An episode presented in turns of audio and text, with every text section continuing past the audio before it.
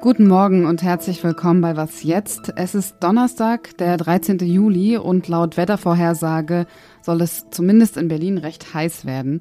Aber wir sind immer noch weit von US-amerikanischen Verhältnissen und damit von den sogenannten Heat Domes entfernt.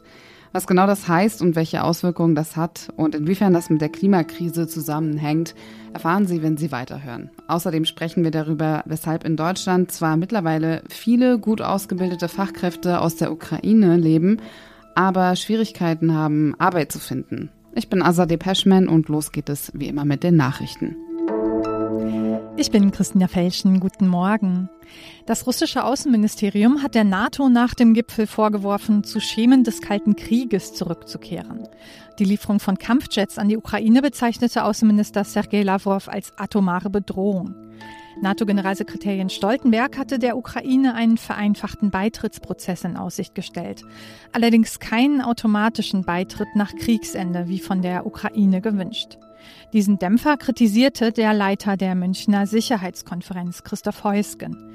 Präsident Volodymyr Zelensky zeigte sich trotzdem zufrieden mit dem Ergebnis des Gipfels. Die Türkei will den schwedischen NATO-Beitritt frühestens im Oktober ratifizieren. Erst dann komme das Parlament wieder zusammen, sagte Präsident Recep Tayyip Erdogan.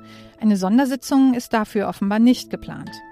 NATO-Generalsekretär Jens Stoltenberg hatte am Montag verkündet, Erdogan sei bereit, Schweden den Weg frei zu machen und das Parlament so schnell wie möglich um Zustimmung zu bitten. Mehr als ein Jahr lang hatte Erdogan den schwedischen Beitritt blockiert. Redaktionsschluss für diesen Podcast ist 5 Uhr. Werbung. Diese Woche in der Zeit? Die Bücher des Frühlings. 16 Seiten blühende Fantasie von gefährlichen Liebschaften, einer Flucht auf dem Mississippi und magische Erzählkunst. Das Literaturspezial zur Buchmesse in Leipzig. Die Zeit, Deutschlands größte Wochenzeitung. Jetzt am Kiosk oder direkt bestellen unter zeit.de/slash bestellen.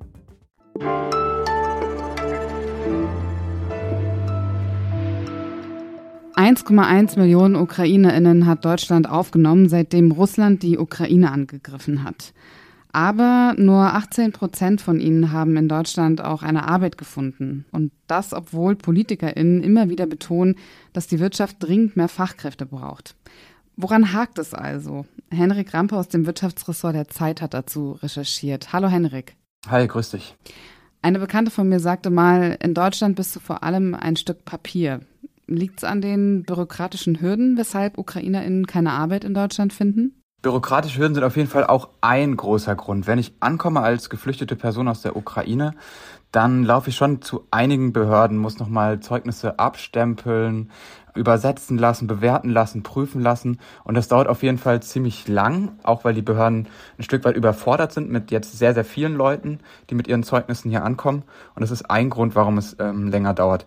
Es ist vielleicht auch gar nicht so verkehrt, genau zu prüfen, was kann die Person die hierher kommt. Weil wenn ich beim Arzt bin oder ein Haus baue, will ich ja auch genau wissen, wer macht das und hat diese Person irgendwie Qualifikation dafür. Da schaut Deutschland auf jeden Fall sehr genau auf die formalen Qualifikationen und will das eben auch sehr genau prüfen. Du warst ja auch in einem Betrieb, wo Ukrainer relativ schnell eine Anstellung gefunden haben. War das aus deiner Sicht eine Art Musterbeispiel, also ein Ort, wo es recht gut geklappt hat? Die Männer, die ich da getroffen habe, die waren sehr glücklich, dass sie Arbeit hatten und der Chef war wiederum sehr glücklich, dass er Leute hatte, die so ein bisschen den Fachkräftemangel auffangen. Die er merkte natürlich auch. Es gibt nur so einen kleinen Haken. Ich habe dort Leute getroffen, die sonst ähm, Ingenieure waren, die ja einen sehr hohen Bildungsabschluss hatten und die Aufgaben, die sie jetzt in ihrer neuen Umgebung hatten, waren oft Paletten schleppen, Sachen einräumen. Da waren einige Wissenschaftler, dass sowas ähm, zu so einer Art Dequalifikation führen kann. Was heißt, dass Leute Jobs machen, die eigentlich unterhalb ihres Qualifikationslevels sind. Und das könnte so zu einer Art Sackgasse werden, aus der man dann auch wieder schlecht in sein eigentliches Berufsumfeld findet. Und Jobs in ihrer eigentlichen Qualifikation zu finden, das scheitert dann wieder an den ganzen Zeugnissen und Abschlüssen, die in Deutschland nicht anerkannt sind? Genau. Und der deutsche Arbeitsmarkt ist auch sehr sprachfixiert. Also man muss relativ gut Deutsch sprechen, um äh, hier ähm, einen Job zu finden. Und auch das dauert relativ lang, weil etwa nur fünf Prozent der Ukrainer und Ukrainer bringen schon sehr gute Deutschkenntnisse mit nach eigenen Bewertungen und Aussagen. Läuft das eigentlich in anderen Ländern besser? Also sind dort ukrainische Geflüchtete besser in den Arbeitsmarkt integriert? Wenn man wirklich nur auf die Zahlen schaut, dann definitiv. Also in den Nachbarländern haben teilweise doppelt so viele Menschen schon eine Arbeit gefunden. Bei Zahlen muss man immer sehr vorsichtig sein. Zum einen lassen sich die vergleichen überhaupt die Zahlen. Was schauen wir uns da an? Da führt natürlich jedes Land ein bisschen eine andere Statistik, zählt Gruppen rein, die vielleicht Minijobs haben, die anderen machen das nicht. Das ist so das eine Problem. Und dann zählt Arbeit einfach als Arbeit. Wenn ich dafür Geld bekomme, dann habe ich einen Job. Das muss nicht der Job sein, den ich wirklich machen will, der zu mir passt, den ich auch langfristig mache. Deswegen sagen auch viele Forscherinnen und Forscher, dass es jetzt ein Jahr nachdem es einen Zugang zu dem deutschen Arbeitsmarkt gibt für Ukrainer und Ukrainer, noch gar nicht der perfekte Zeitpunkt ist, um wirklich eine Bewertung vorzunehmen. Nach fünf oder zehn Jahren sind wir schon viel weiter und können sagen, die Integration in den Arbeitsmarkt hat sehr gut oder sehr schlecht geklappt. Also einfach nur so quick and dirty, Hauptsache jeder hat einen Job, ist auch nicht das, was gerade gewünscht ist. Ja, dann würde ich sagen, gucken wir in fünf bis zehn Jahren nochmal.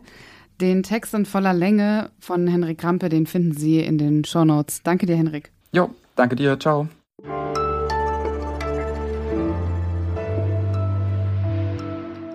Und sonst so? Fußballfans müssen nicht mehr lange warten. Nächste Woche beginnt die WM in Australien.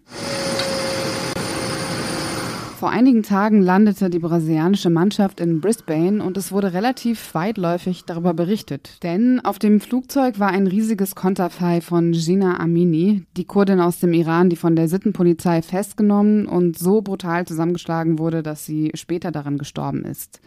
Außerdem der Schriftzug, keine Frau sollte gezwungen sein, ihren Kopf bedecken zu müssen. Auf der anderen Seite stand, kein Mann, der das sagt, sollte gehängt werden, beides jeweils auf Englisch. Und daneben ein Bild von Amir Nasser Azadani, einem iranischen Fußballer, der gegen das iranische Regime protestiert hat und verurteilt wurde. 26 Jahre lang muss er die Strafe absitzen, weil er angeblich paramilitärische Basij-Milizen getötet haben soll ganz schön politisch für FIFA-Verhältnisse und irgendwie hat mich das Ganze auch gewundert, weil die Proteste im Iran in Brasilien kaum eine Rolle gespielt haben. Der brasilianische Fußballverband hat mittlerweile erklärt, dass er nichts mit der Aktion zu tun habe, sondern einfach nur ein Flugzeug gechartert habe. Und das Flugzeug gehört übrigens einem argentinischen Filmproduzenten.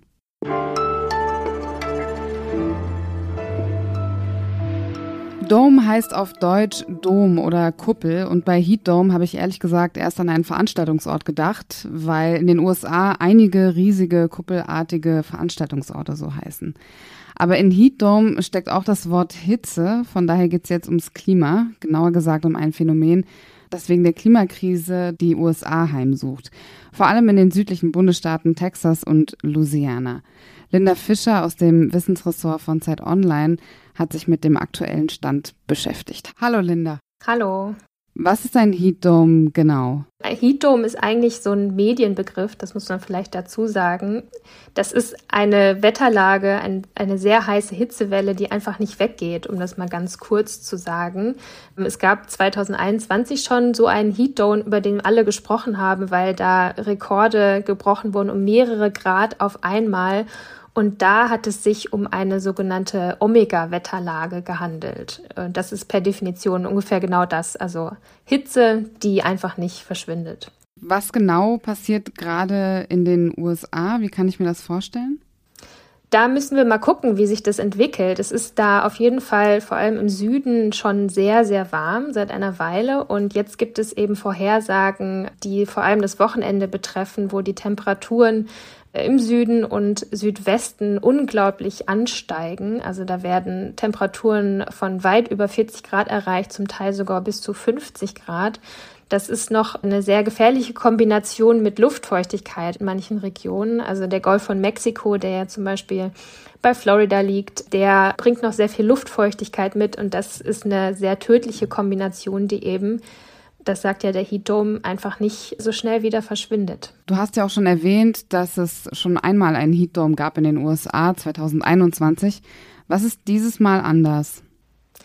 Das müssen wir nochmal herausfinden. Also es gab eine Studie zu dem Heat Dome im Jahr 2021. Da hat ein Forscherteam, die heißen World Weather Attribution, diese Hitzewelle untersucht und auch das Ergebnis gehabt, dass das ohne Klimawandel quasi unmöglich gewesen wäre. Das ist auch allgemein bei Hitzewellen so, dass die einfach durch den Klimawandel allesamt quasi verstärkt werden.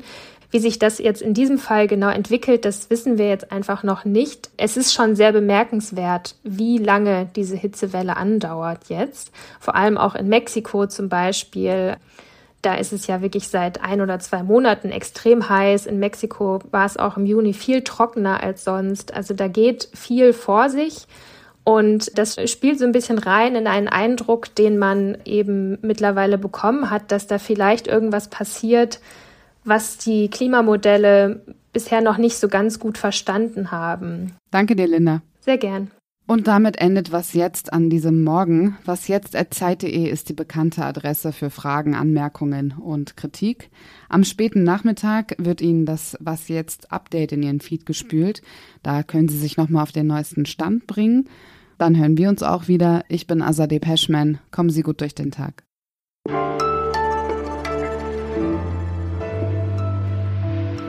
Moment, ich muss mal kurz nachdenken. Was wollte ich nochmal sagen?